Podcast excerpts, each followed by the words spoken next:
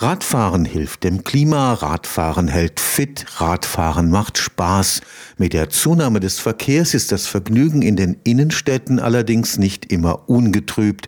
Links abbiegen im dichten Verkehrsgewirr, Fußgänger plötzlich auf dem Radweg, überholende Autos in viel zu geringem Abstand. Das stresst Radfahrerinnen und Radfahrer.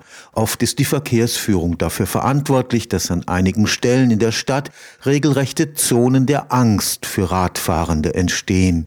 Sie zu identifizieren und konkrete Vorschläge zur Entschärfung zu machen, ist Ziel eines Forschungsprojekts des Karlsruher Instituts für Technologie in Zusammenarbeit mit dem Allgemeinen Deutschen Fahrradclub.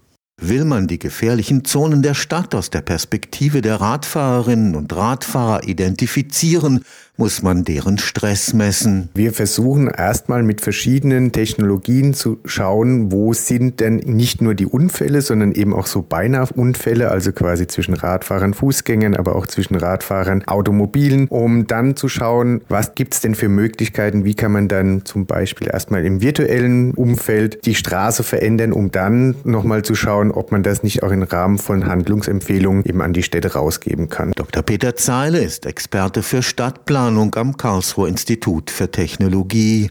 Er schickt im Rahmen des vom Bundesverkehrsministerium geförderten Projekts Cape Revisio RadfahrerInnen als Probanden auf eine Messstrecke in die Innenstädte von Karlsruhe, Stuttgart und Herrenberg. Stressmessung funktioniert dadurch, dass wir wie so eine Art Fitnessarmband tragen und dieses Fitnessarmband misst die Hautleitfähigkeit und die Hauttemperatur und wenn die Hautleitfähigkeit steigt und die Hauttemperatur sinkt, dann ist es so ein bisschen dieses Gefühl des kalten Angstschweißes, das ist sehr gut messbar und in Verbindung mit einer Geokoordinate, also dass wir einen GPS-Tracker einfach mitlaufen lassen, wissen wir dann auch, wo eben dieser Stress in der Stadt funktioniert. Ein weiterer Sensor misst den Abstand vorbeifahrender Fahrzeuge. Die Daten werden dann in Karten übertragen und zeigen so Zonen der Angst in einer Stadt. Wir können dann jede Sekunde messen, wie weit der Abstand zum Beispiel zwischen dem Fahrradfahrer und seiner linken Seite ist, ob das unter 1,50 Meter ist oder über 1,50 Meter. Der Radfahrer identifiziert es auch, ist es dann wirklich ein Überholvorgang zum Beispiel und das wird auf die Karte gemappt und da schauen wir dann, wo gibt es denn Häufungen eben dieser Phänomene und mappen die auf eine Karte drauf. An den neuralgischen Punkten werden dann im nächsten Schritt Kameras aufgestellt,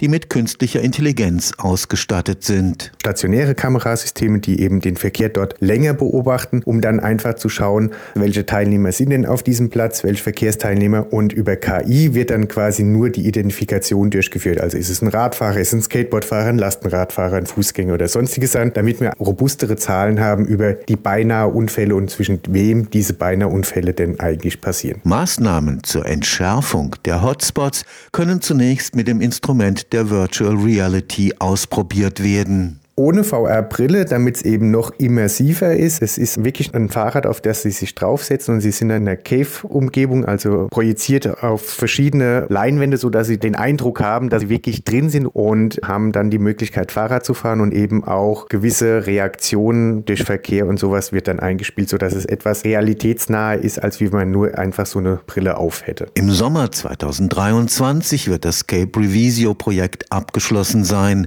Die Hoffnung der Wissenschaft Wissenschaftler ist es, der Stadtplanung dann konkrete Werkzeuge an die Hand zu geben, mit denen eine Stadt fürs Radfahren angstfrei gemacht werden kann. Wir versuchen so viel wie möglich alles offen darzulegen, also dass wir verschiedene digitale Werkzeuge für die Planer dann entwickeln können, eben auch das Kamerasystem, dass eben das auch eingesetzt werden kann, die Abstandsmessung, das Tracken und wenn es gut läuft, eventuell auch eben die Emotionsmessung dann direkt anbinden zu können, sodass man einen Instrumentenkanon zur Verfügung hat, dass die die Stadtplaner sich an diesen Sachen bedienen können. Wem die radfreundliche Stadt am Herzen liegt, kann als Testfahrer am Forschungsprojekt teilnehmen. Wir haben eine Homepage über caprevisio.hls.de kann man die Informationen abrufen und es wäre natürlich schön, wenn da die Hörer dann drauf gucken könnten. Radfahren ist schon eine sehr, sehr wichtige Sache, dass man dann im Endeffekt Verkehrsemissionen reduzieren kann und hält auch fit. Von daher wäre es natürlich noch eine super Sache, wenn wir da noch ein paar Probanden finden können. Stefan Fuchs, Karlsruher Institut für Technologie.